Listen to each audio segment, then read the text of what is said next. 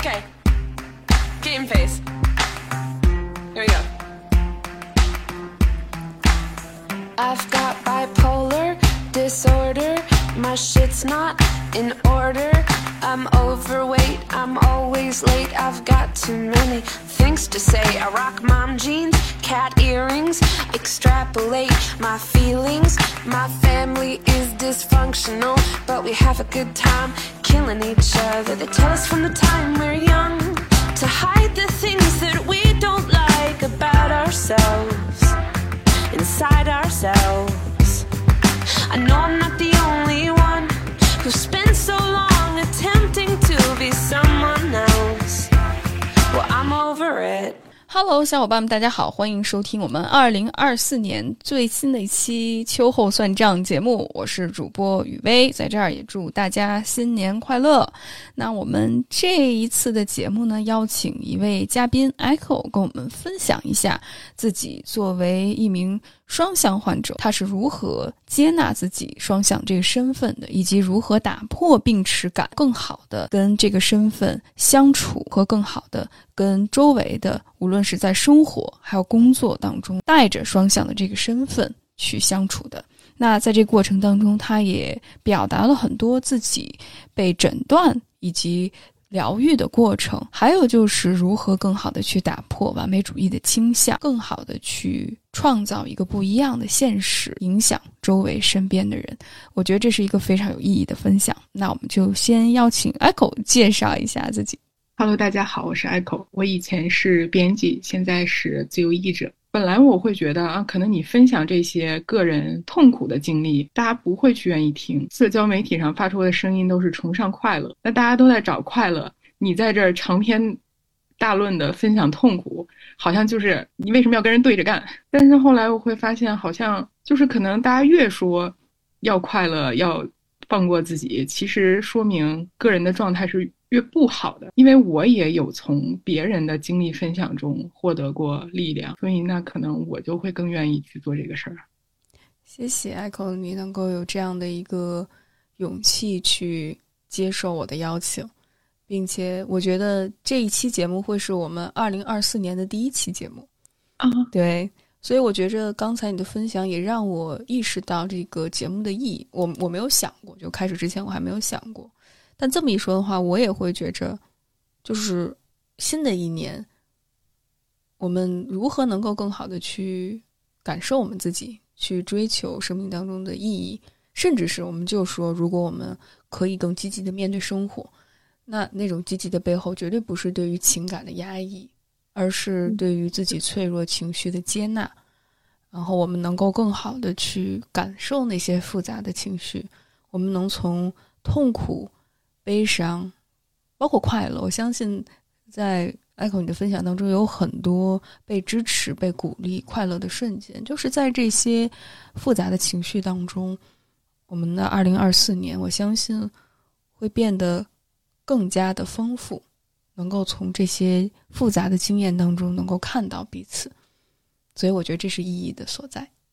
也谢谢你把这个意义在我们开始的时候就表达了出来，因为我会渐渐。就是在做咨询之后，我会觉得自己的感受和情绪被重视到了，那我就更愿意把它表达出来。因为之前我是本科，我是学的护理嘛，它属于医科类。那可能从那个时候开始，我接受到的训练就是，就是不要去描述你的感受，要描述你观察到的客观现实，而不是我觉得怎么怎么样，我感觉怎么样，我情绪怎么样。那这样的训练接受多了之后，我就发现我好像失去了那种用文字啊，或者说用语言表达情绪的能力。我会觉得这个东西是不被许可或者不被需要的，就是你怎么感受你自己知道就行了，你没必要把它表达出来。对，然后表达少了呢，好像感受也跟着就会更加麻木了。有一些情绪，可能你长久没有表达出来之后，就忘了怎么去描述它，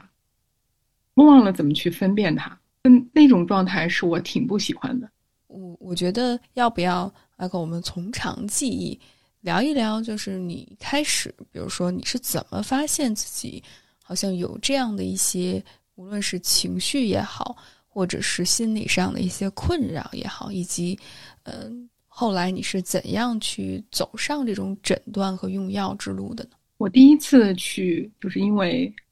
心理健康的问题去看医生，二零一一年，然后那个时候是因为留学的时候遇到了。对于我来说非常 traumatic 的事情，嗯，然后那个时候可能获得的诊断就是抑郁状态，然后让服抗抑郁的药。这个诊断对于我来说还是非常冲击的，包括去医院因为情绪和心理问题就医这件事儿，因为那个时候好像大家都，反正我本人和我的家人和我身边周围的人对这个都不了解，大家那时候还没有那么看重心理健康。那这个就医经验和用药是伴随着巨大的病耻感，就是会非常严厉的责怪自己，包括我，嗯，我的家人其实也是，就觉得为什么你，为什么大家都可以，你不行？为什么你精神这么脆弱？就是这种反应，包括我对自己的自责和攻击，也加重了这种病耻感。很长的一段时间里，我是没有办法跟其他人，包括身边亲近的朋友去。分享这个事儿的，那我当时的做法就是，是社交上完全失联了，就我这个人就彻底消失了，因为我会觉得我背负着一个无法跟任何人分享的秘密。对，那可能随着这种对心理健康的宣传和科普更多了之后，有我患病时间久了之后，我自己会主动去寻求这个相关的信息，那可能了解的更多了之后。包括我的状态在服药之后有所提升，我的病耻感也会随之减弱。这当中很重要的一部分是我跟我身边，就是后来在我状态比较不错的时候，我跟我身边亲近的朋友分享了这个事儿。那可能就那么两三个，但是就觉得哎，他们接受的比我想象中的好。就是其中有人会因为我有这个困扰，主动去。了解相关的信息，这个对于我来说是觉得非常感动的，因为那对方可能并没有受到这个疾病的困扰，他还在这种情况下，他还愿意去主动了解，这个向前一步的这个姿态是给了我非常大的鼓励和安慰的，会觉得哎，那你之前是不是想太多了？就是你可能没必要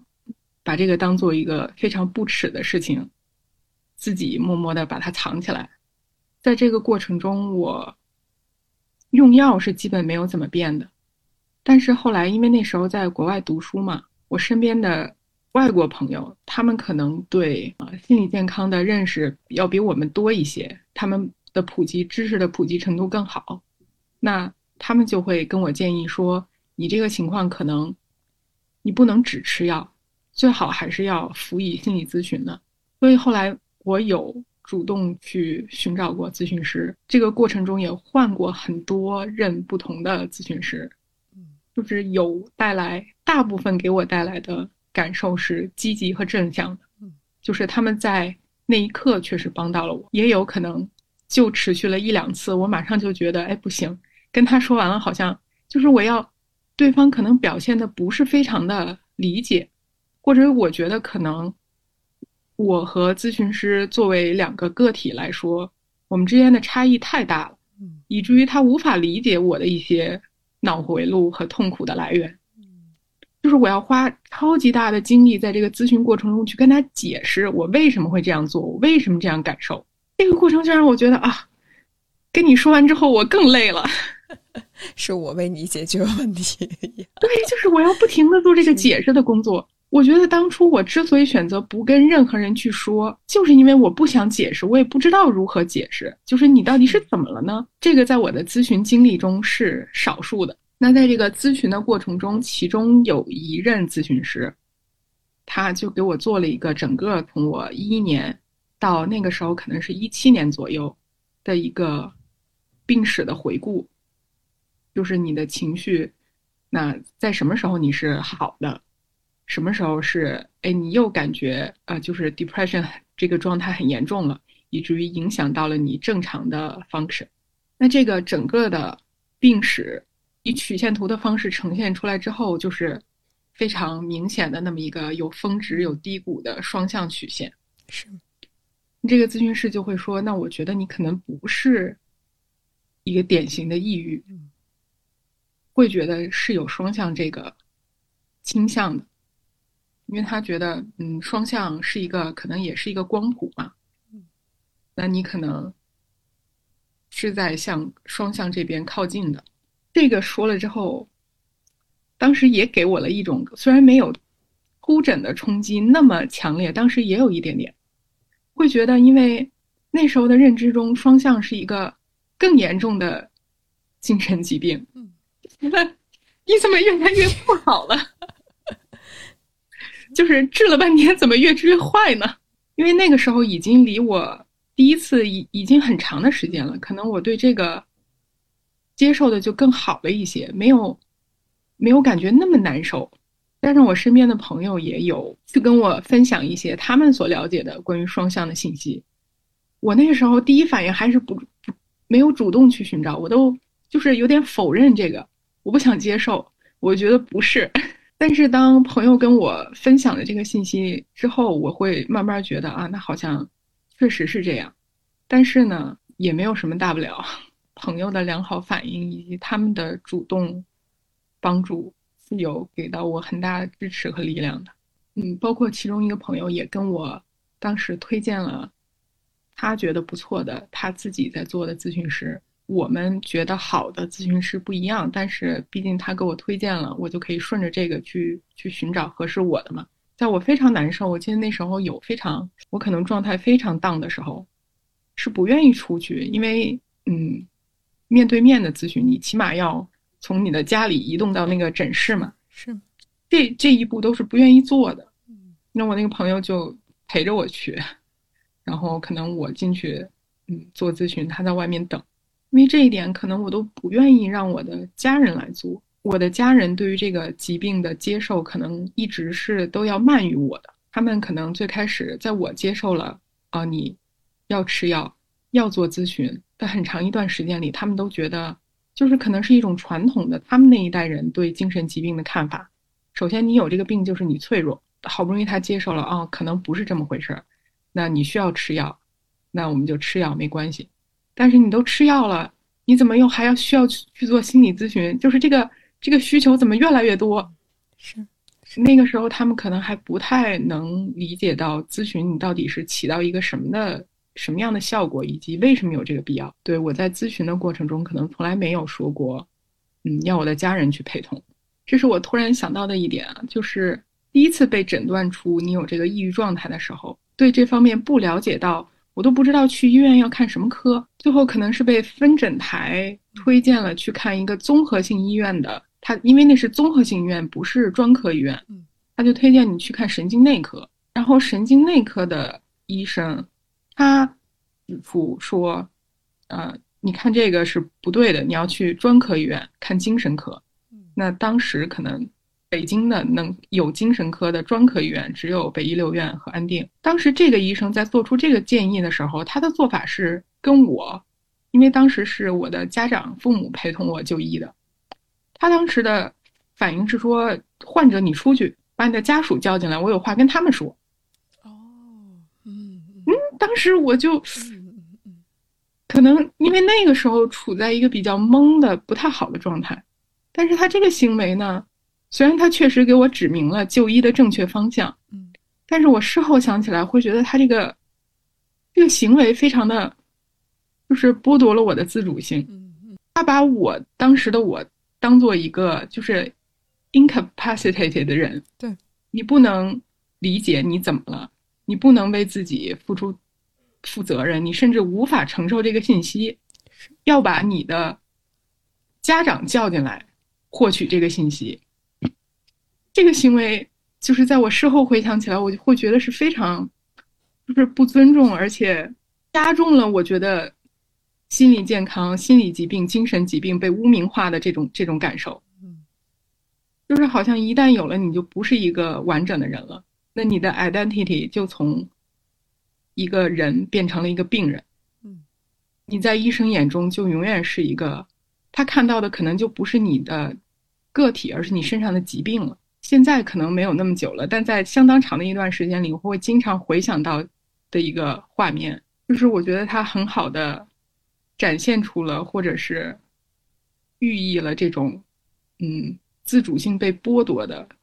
所带给我的这种痛苦，也确实导致我在相当长的一段时间里，我就觉得啊，那我不想去主动了解相关的信息，我就是一个病人，至于我的责任就是全部都在医生身上，就好像这就不是我的事儿了，这跟我没关系了，反正我就把我自己的生命健康交在你手中了，那吃什么药，怎么治疗。都是你的事儿了，就跟我没关系了。你告诉我就行，我来，我可以执行，但是我就不会去想了。跟这个疾病一起共处了很长的时间，我才开始觉得，一方面它剧烈的影响我的生活，但我想打破这个模式，我不想就是受控于疾病。我什么时候好，什么时候能做事情。什么时候不好，什么都干不了，不能正常的生活，是由疾病来控制的。我自己好像一点儿都决定不了，它什么时候来，什么时候走。如果一直是这个状态，好像生活就没有办法继续了。嗯，所以可能寻求帮助，对于我来说是夺回我的自主权的第一步。嗯，包括主动去选择和联系咨询师。去叙述自己的经历，在我看来是建立自主权以及找回自己完整的人格的一部分。我觉得这是一个非常有力量的分享，Michael。就是从一开始可能比较抗拒接触自己可能会被诊断为双向的这件事情，到完全依赖于医生，把自己当成这样的一个打引号的病人。或者是因为我们一想到病人，都会有一些污名化，包括我觉得这种本身完全以一种医疗模式去看待一个人心理疾病，其实也是社会批判性的理论去看待什么是心理疾病，甚至是包括什么是残障，就是我们很多的一些社会建构的一些概念。当然，我相信它有它的一些现实性。嗯但同时，它不完全属于一个生理的，嗯呃一个层面，它可能会跟社会、跟个人的心理都是息息相关的。所以，如果我们只是把一个人给他贴上一个生病的标签，或者是完全用病理化去描述一个人的话，其实会削弱这个人作为一个人，他去主动寻求帮助。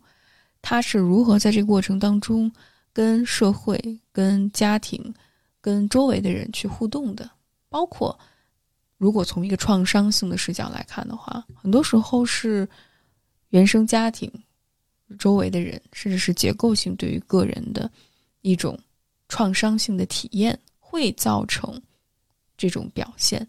所以我们经常说的是，很多时候创伤，特别是一些。我们经常讲的无效的行为模式，或者是无效的情绪表达的方式，甚至是一些情绪起伏，它是在一个不正常的关系当中，一个正常的一个反应。嗯，应激的模式是因为我们受到伤害了，所以我觉得阿狗你的分享让我们重新去认识了心理疾病，它可以有一个不同的方式去理解。如何去更好的去平衡个人的自主性和医生他包括咨询师他对你的影响？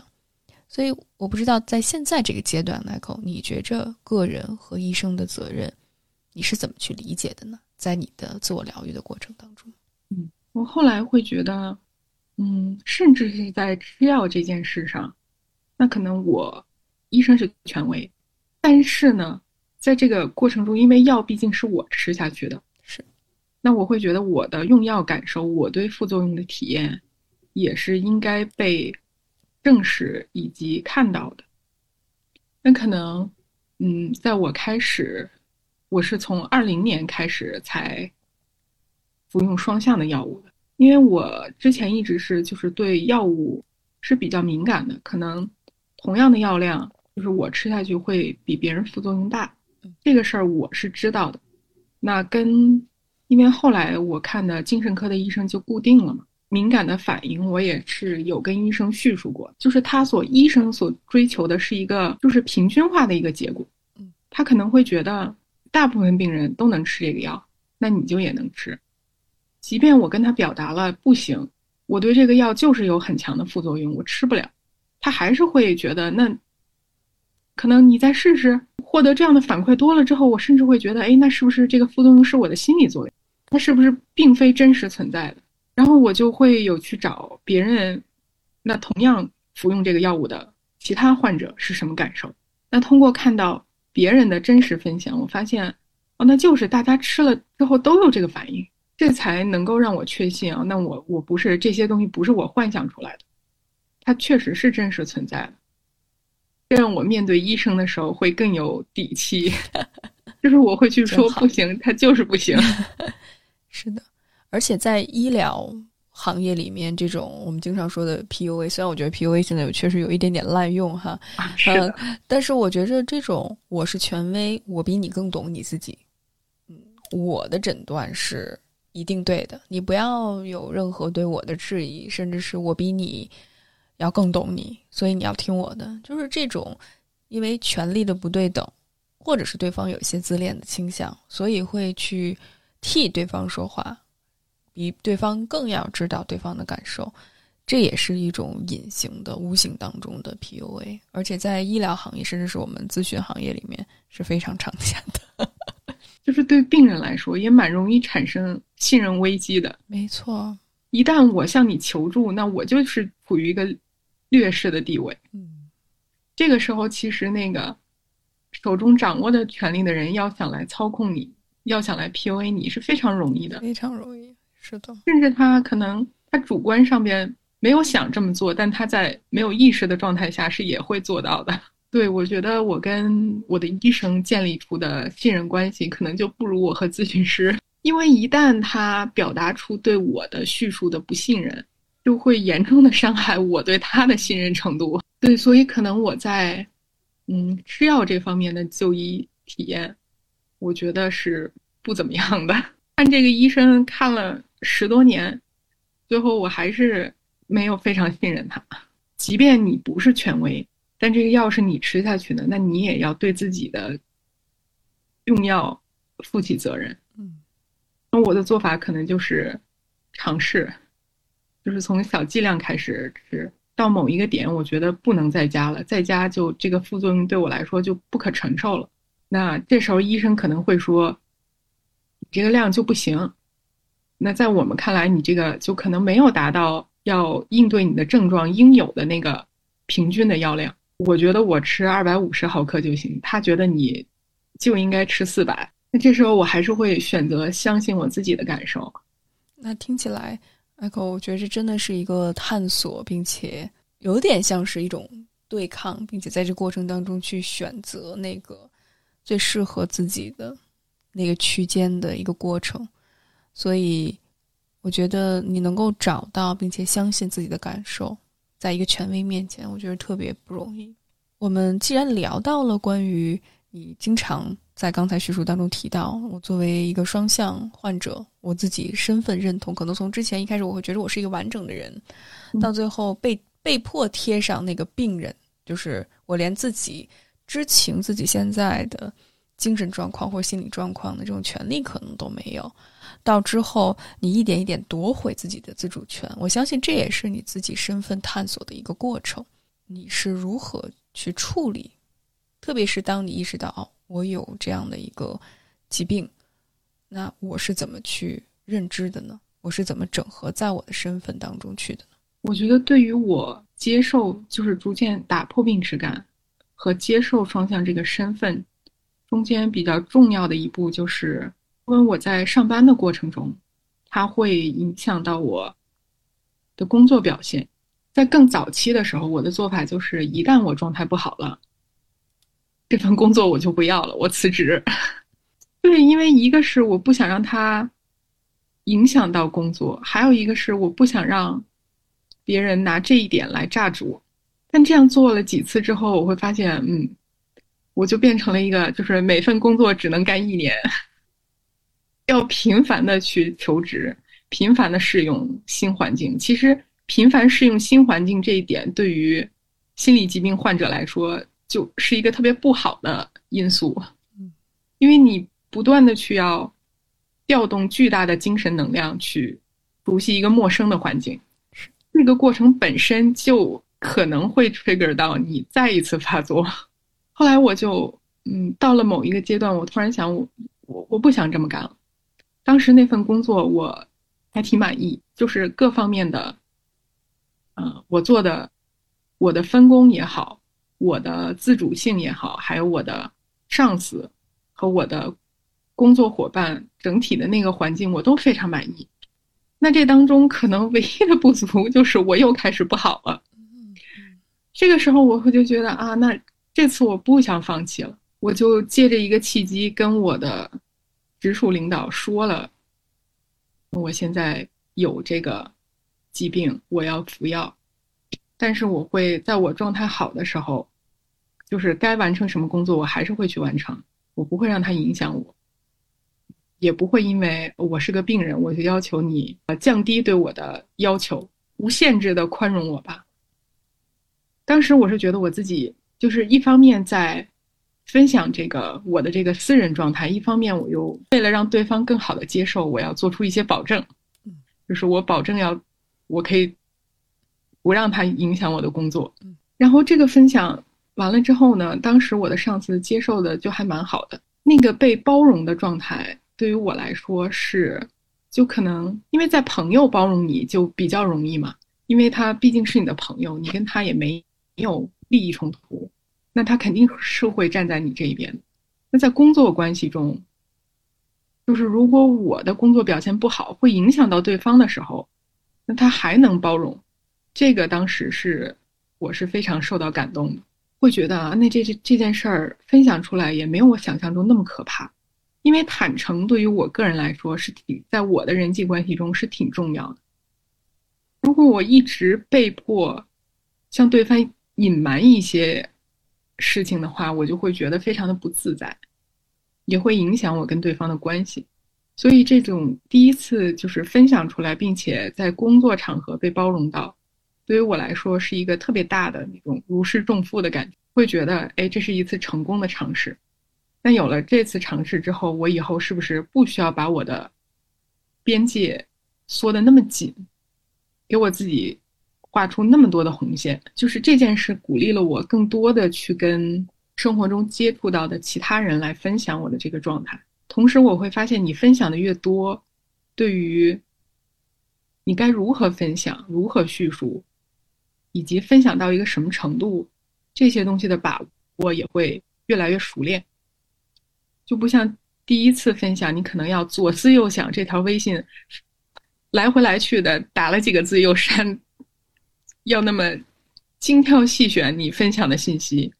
到后面就可以非常自然的，不需要深思熟虑。对，所以我觉得这是一个是一个练习，因为我是一个内向的人嘛，本来可能跟别人分享关于我自己的私人情况就有点困难。那这个双向这个身份对于我来说又是一个，说双向这个身份就好像这是一个什么？类似于 gay 这个身份，是是，有突然觉得自己是一个 closeted。我插一句哈，爱狗，你这么其实刚才你提到你很多时候需要花一些时间跟一些让你感觉到没有办法建立信任关系的咨询师去解释自己的时候，我听到很多小伙伴，比如说他是性少数，嗯，或者他遭遇了一件与众不同的事情。甚至是他跟他的咨询师有文化背景的不同，还有就是有过残障体验的小伙伴，就我是残障人士，所以这些小伙伴他的现实，他所经历的，他跟这个世界的互动，可能和咨询师或者是主流人群所经历到的不太一样，那这就更需要咨询师去主动的了解或者是体验。甚至是自自主的去感受、去学习，而不只是就是说你怎么会有这种感觉呢？就是让来访者感觉到好像让觉着就是你不可思议，或者是已经把咨询师把自己或者是把自己的地位摆在一个我是正常，我是对的，而你是错的，你是不可理喻的，你是不正常的这种体验当中。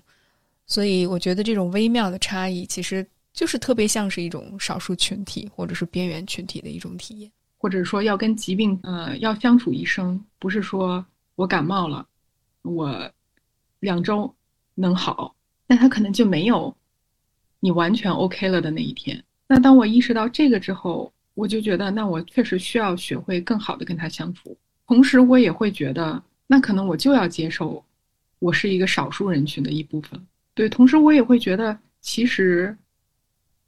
可能我看起来是一个正常人，但在我身上叠加了很多限定词。这个限定词叠加的越多，其实你的身份就越离社会主流偏离的就越远。那比如说，我们可能会说，女性是一种处境，女性本身就是一个压抑的一个少数群体。那在这个经历之上，我会觉得。在我的身份上又叠加了一个双向患者，我会觉得，在我接受这一点之后，我就是要接受，那你可能就不是这个社会的主流或大多数人了，你就是一个 outcast。接受了之后，我发现，虽然可能会有那么一个时期觉得有点难过吧，但是接受这个身份本身也会给你带来巨大的自由。一旦你接受了这一点。同时，也就可以。那既然我不属于这个社会的主流，我不属于大多数人，我就没有必要跟着他们的步伐走了。我就没有必要去把自己塞进那个社会时钟里了。那我就可以建立我自己的速度。嗯，甚至说，包括我后来接受啊，那可能你这样就是没没有办法好好的上班，那你可以做自由职业。我就不用几十年如一日的试图找到一个适合我的班了。就是一旦这个事儿不是别人逼迫着你必须要做，是你可以自由选择的，反而我会更卸掉了自己身上的一部分压力，可以做得更好。接受的过程它是是两面性的，就是一方面的确我不是主流了，可能我也没有办法获得，或者是再去走上那种按部就班。的那种所谓的安全感的生活，但是反而当你脱离了这个主流的设定，也会给自己带来一些自由。这种自由就是，那我是否能够按照我自己的一些需求，我自己的一些能力，或者我现在的处境，我尝试去重建我自己的生活，去重写我的这种生活。嗯，所以听起来它是有两面性的。那我比较好奇，就是我听到，其实，在接纳自己、跟自己相处的过程当中，Echo，你肯定会遇到一些现实的挑战，比如说，如何跟同事或者是自己的领导去分享这件事情，以及这个分享的边界在哪里？那你希望获得周围人什么样的一些支持？做的是不是过多了，会让你觉着？不太心里不太舒服，好像没有被当成一个平等的一个人对待。那如果做的太少，也会让你感觉到，哎，是不是没有获得足够的支持？那有没有一些具体的这种例子，Echo 可以分享给大家的？我会发现，其实，嗯，对我来说，最好的态度就是不去过分的关注。这个我只在工作场合，嗯嗯，就是。分享了这个事情之后，你把它作为一个已知事项就好了，嗯，也不需要对我有特别的关注，就把我当一个正常人，跟大家一样的对待。我觉得这个是最最好的一个状态。嗯，我当时的领导也确实就是这么做的。然后现在我想想，这可能是代表着对方的一种，就是在社交场合的成熟。嗯。我会想，如果是我，就是我跟对方互换的话，可能我做不到这样。我会去过度关注，就是因为我非常想帮助这个人，所以我会可能去过度的 offer 一些我在我看来的善意，但是确实对方可能不一定需要，真的很难。那比如说，如果刚才你提到的那个情境哈，艾狗，就是你真的状态非常不好，嗯，那你一般会怎么处理？或者是你希望你的领导、周围的同事以什么样的一个方式去协助你更好的度过这个难关呢？我当时是有一段时间就是状态非常不好，我觉得我没办法上班，就一直在请假。当时我们是用钉钉，嗯，可能前一天晚上把请假的这个状态发送给领导，他第二天看到就可以审批。在我之前的工作里，呃，你一旦要请假，你必须跟人解释为什么要请假。这个可能不会体现在程序上，但是你要跟你的领导私下解释。嗯，我当时就觉得，那我没有这个力气去解释。我就只是在钉钉上发送了这个请假，那我的领导就他看见了之后就点了审批，他也一直没有私下问我你怎么了，你为什么要请假？这样持续了挺久，大概有一周。后来是我觉得我 OK 了，可以上班了。在这整个过程中，他都没有去私下里问我你你到底是怎么了。这个当时对于我来说是一个。就是我觉得是一个不错的处理方法，就是我我没有了这个解释的压力，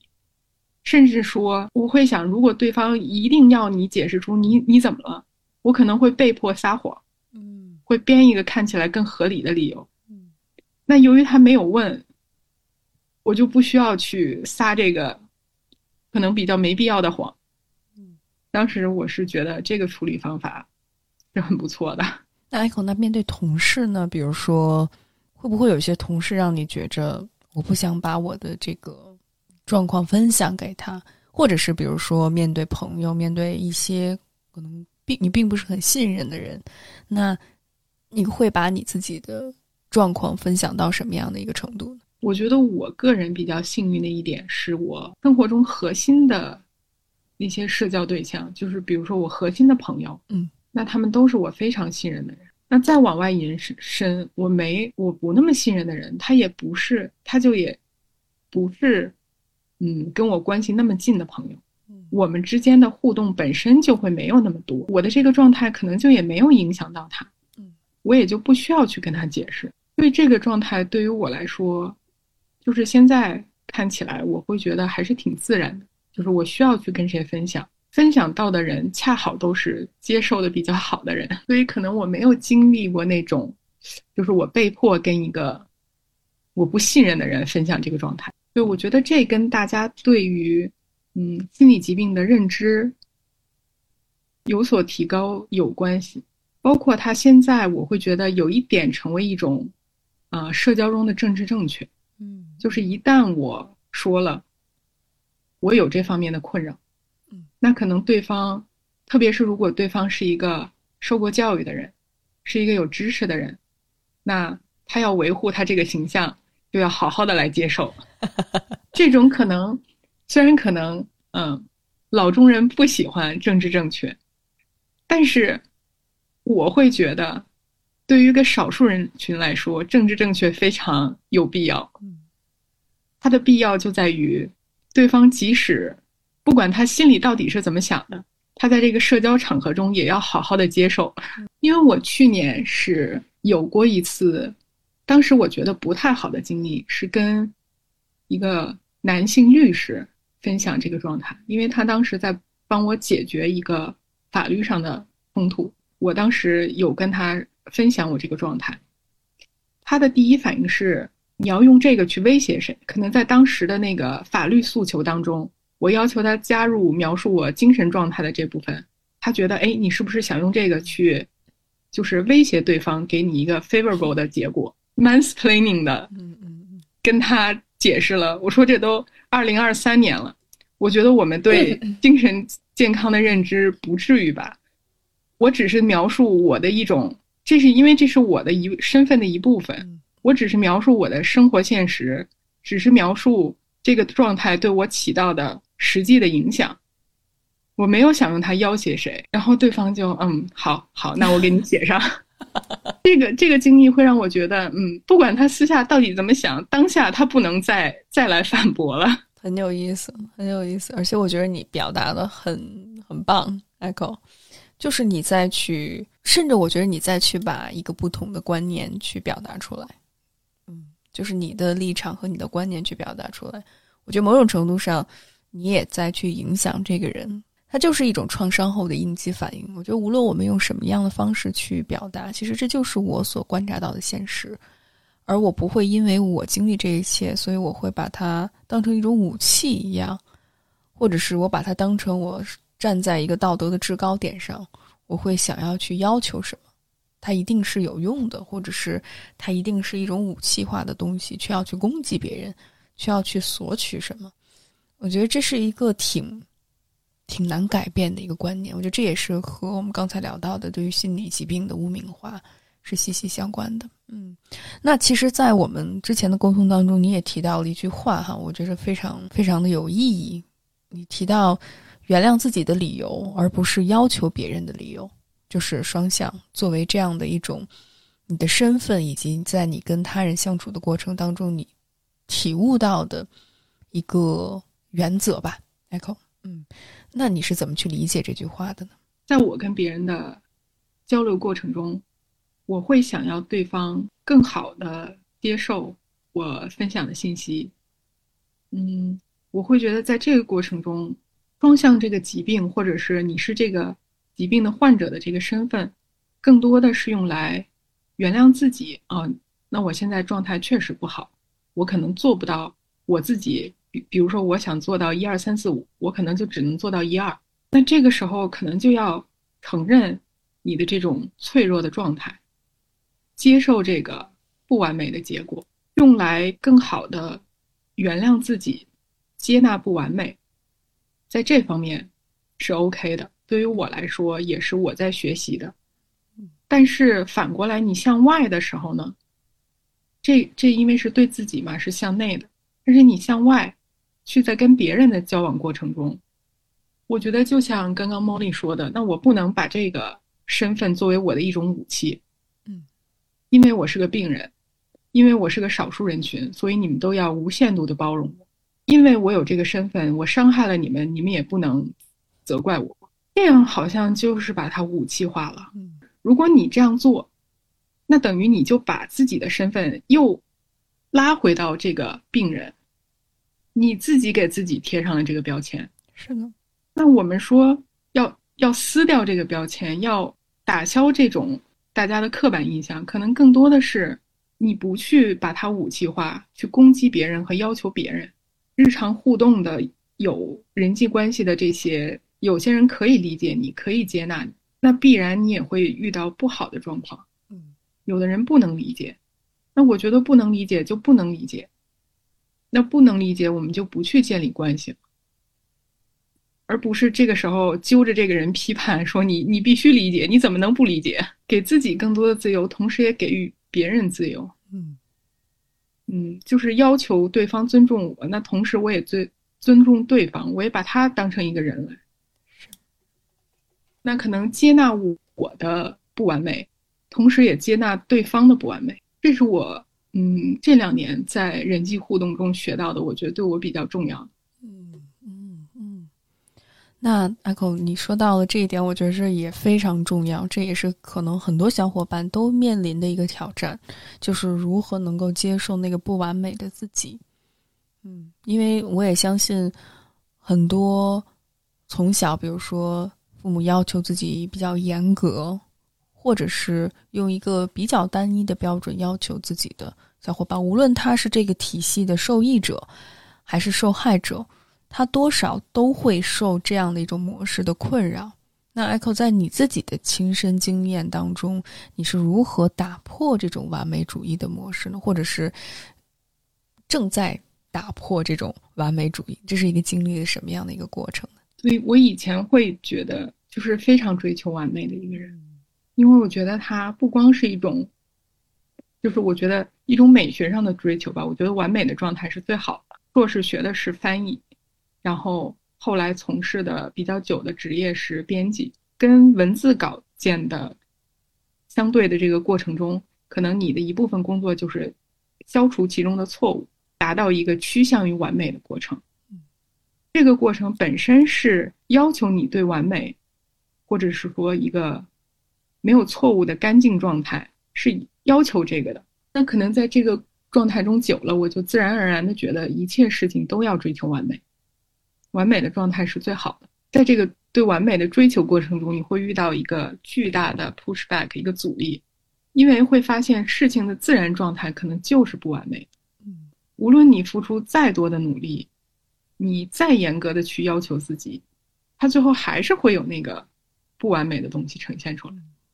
就比如说作为编辑的时候，哎，你在下印之前，在这个书下印之前，再睡不着，再失眠，再去来回来去的翻找错误。等它印了，你一看，哎，这还有一个在这儿，对，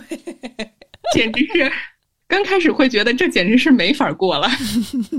后来多了之后，因因为在这个过程中也会有老编辑跟你说，啊，不要去追求那个一点错没有，那不可能。你要首先保证重要的地方，你比如说封面上、版权页上，嗯，目录上这些东西里没错。你再去看你那个内文里，可能哪一个小撇儿没改过出来啊？哪一个标点符号不对啊？因为我是一个挺，就是关注细节的人，我可甚至我可能会对那个由于过度的关注细节而失去了全局的这个掌控。后来我就发现，哦，确实是他们说的这个道理，你是应该先看好了这些大体的宏观的部分，然后再去看那些小错误。嗯，一部分是这个。职业上的训练，还有一部分是在我自己的个人经历中，我会发现对完美的追求其实是像我以前想象的那么好，它甚至可以是一种破坏力，而不是一个建造力。身边会有人因为追求过于追求的完美，反而放弃了呈现出一个不那么完美的成品，但是把这件事情做完的这么一个机会。在这个过程中。这个对完美的追求就成为了一种阻碍，嗯，甚至它还会成为伤害别人的这样的一种力量。这个认知会让我觉得，那可能追求完美不是我原来认为的那么好的一件事儿。甚至我记得，我觉得这可能潜意识中，在我曾经是一个完美主义的时候，我就潜意识里能意识到这点，因为我想起，嗯。就在我上学的时候，我们有一个外教试图，就是他问我：“Echo，你觉得你自己是一个完美主义者吗？”我说：“不是吧。”当时 就天真的老外就非常惊讶，说：“我在试图 compliment 你，你怎么还不接着呢？” 这是非常就是非常突然的提出的一个话题。嗯，我会觉得，哎，那可能我下意识里就觉得完美主义者他不是个好词儿。我觉着完美主义者不是一个好词儿，我加一加一，特别下意识的反应，打破这种对完美主义的追求，会觉得其实，嗯嗯，在生活和工作中吧，对于我来说，其实是让我生产力更高了，更好的先先怎么想着去完成，先怎么想着去按时的有了一个成品，而不是。先把他身上的错误全都摘干净了，在这个摘错误的过程中，忘了哎，我还有一个 deadline 呢。呃，我觉得英语里面有一个词特别逗，就是倒洗澡水把孩子也倒出去了。嗯，是的，那个我觉得太逗。哦，我觉得就是就是言简意赅的去叙述了，我们会为了去做一些不重要的事情，会把最重要的事情所丢掉。这个描述真的非常生动。那就是曾经的我写论文的时候，就是痴迷细节到忘记了马上就要交了，就紧卡着那个下午三点这个点儿去把它交上去。现在的我应该就不会这么做了，觉得嗯能够做到更合理的规划。那现在我可能会更在意，嗯，我有了这个规划，我尽力去完成它，嗯嗯，而不是我尽力做到完美。嗯那当你意识到这个自己是不完美的，或者是有很多瑕疵的自己，我相信肯定在这过程当中，你也经历了很多的，就是复杂的情绪和感受。因为我知道，面对一些小伙伴，他的那种完美主义会在那一刻让他去否定自己，就觉得我一事无成。那种一事无成，那种自我攻击是会非常消耗自己的，甚至是他会把这种攻击性释放出来，去攻击他人。那我不知道，面对这种自对自己的自我否定的那种状态，Echo，那你是怎么去跟他相处的呢？如何能够再爬起来，再重新开始，再去创造，再去建造的？我觉得在这个过程中，嗯，也是我的朋友帮助了我很多。他们可能在，嗯，当我受到挫折的时候，或者当我经历了很创伤性的事件的时候，当我在跟朋友们分享的过程中，他们会很自然的说，站在旁观者的角度，你就是对自己要求太高了，或者是你就是太爱从自己身上挑错了，过度自我反思了。那我会觉得，我的朋友是我都很信任的人，那我相信他们的判断，可能他们的这种判断，嗯，减轻了我内心的一部分的疑惑和自我攻击。在我能接纳了自己的脆弱和不完美之后，我会嗯更容易做到跟自己有商有量，而不是单纯的自我攻击。能够跟自己更好的建立对话，就是你不要总看着那些负面的，你不要总想着关注那些负面的点。那你是不是也可以看到不完美的同时，你也做出了这其他的一二三这些东西？就是要刻意的去，我会刻意的去提醒自己，嗯，你往另一个方向看一看，在这个方向里是不是也有一些东西，值得你对自己的认可，跟自己的这个对话的建立，是我的一个应对方法。我以前可能会觉得，嗯，正念，什么是正念？那不就是自己给自己喂鸡汤吗？那是不行的，那是自我迷惑。现在我会觉得，嗯。这种认知是我傲慢了。确实，我觉着我们学社会批判理论的这些人，会把很多事情想的，嗯，这个不行，那个不行，这个是，比如说社会规训，那个是被利用的。所以很多情况下，我们没有意识到，很多包括心理学，其实它确实在某种程度上是服务于特权阶级的，就是它在合理化很多。但是当我们意识到，这一点之后，其实我们能够有觉察，带着这份觉察去使用这些心理学的一些技巧。嗯，它不是一个全有全无的概念，而是我们当我们意识到有这样的问题，我们如何能够更好的去改造它，能够更好的创建它。我我是之前跟你聊的过程当中，Echo 特别打动我的就是你提到 J.K. 罗琳所说的，就是摧毁的力量是简单的，我们可以一下子去把一些东西去推倒。但是真的把这些东西创建起来，我们可以一下子就说这东西没有用。但是如何把它变得有用，如何在这个基础之上再去创建、再去修改，反而不是一个容易的事情。对，我会觉得，嗯，批判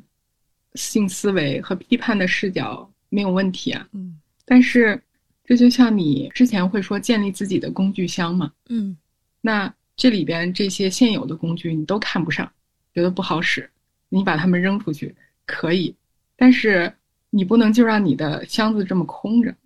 那你觉得那个不好使，你可以自己改造一些好使。我觉得批判性视角可能不是做到他们都不行，然后就结束了，就没有然后了。就像嗯，当时罗琳那个这句话是来自于他的一个纪录片，叫《A Year in the Life》，生命中的一年。然后当时罗琳就会说，最高尚的事情，是他想到那些战后回家去重新建造家乡的士兵，他会觉得他们在战争中经历了如此创伤性的这样一个体验，那回到家乡之后，他们还要带着自己的创伤去试图建造，这在他看来是最崇高的一件事。所以他希望他自己笔下的 hero 哈利也可以这样做。当时我会觉得这个话给了我非常大的勇气。就是你可能是一个残缺的人，有不完美的人，脆弱的人，有很多创伤性经验的人。但是同时呢，你又可以带着这些不足和不完美，你又可以去试图创建出一个 bigger than yourself 的东西。在这个行为当中，你这个人就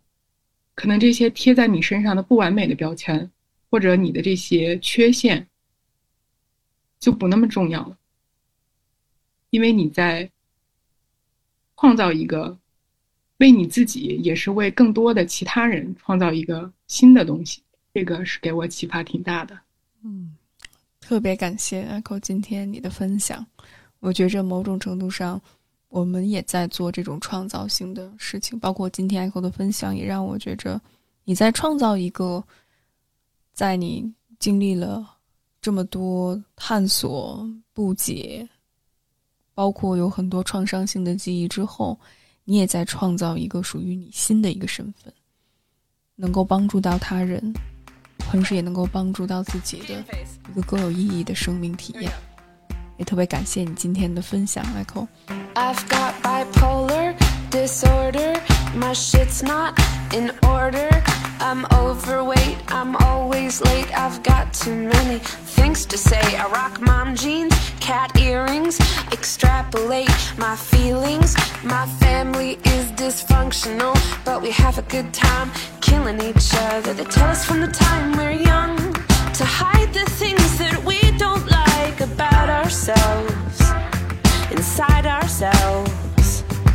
I know I'm not the only one who spent so long attempting to be someone else. Well, I'm over it.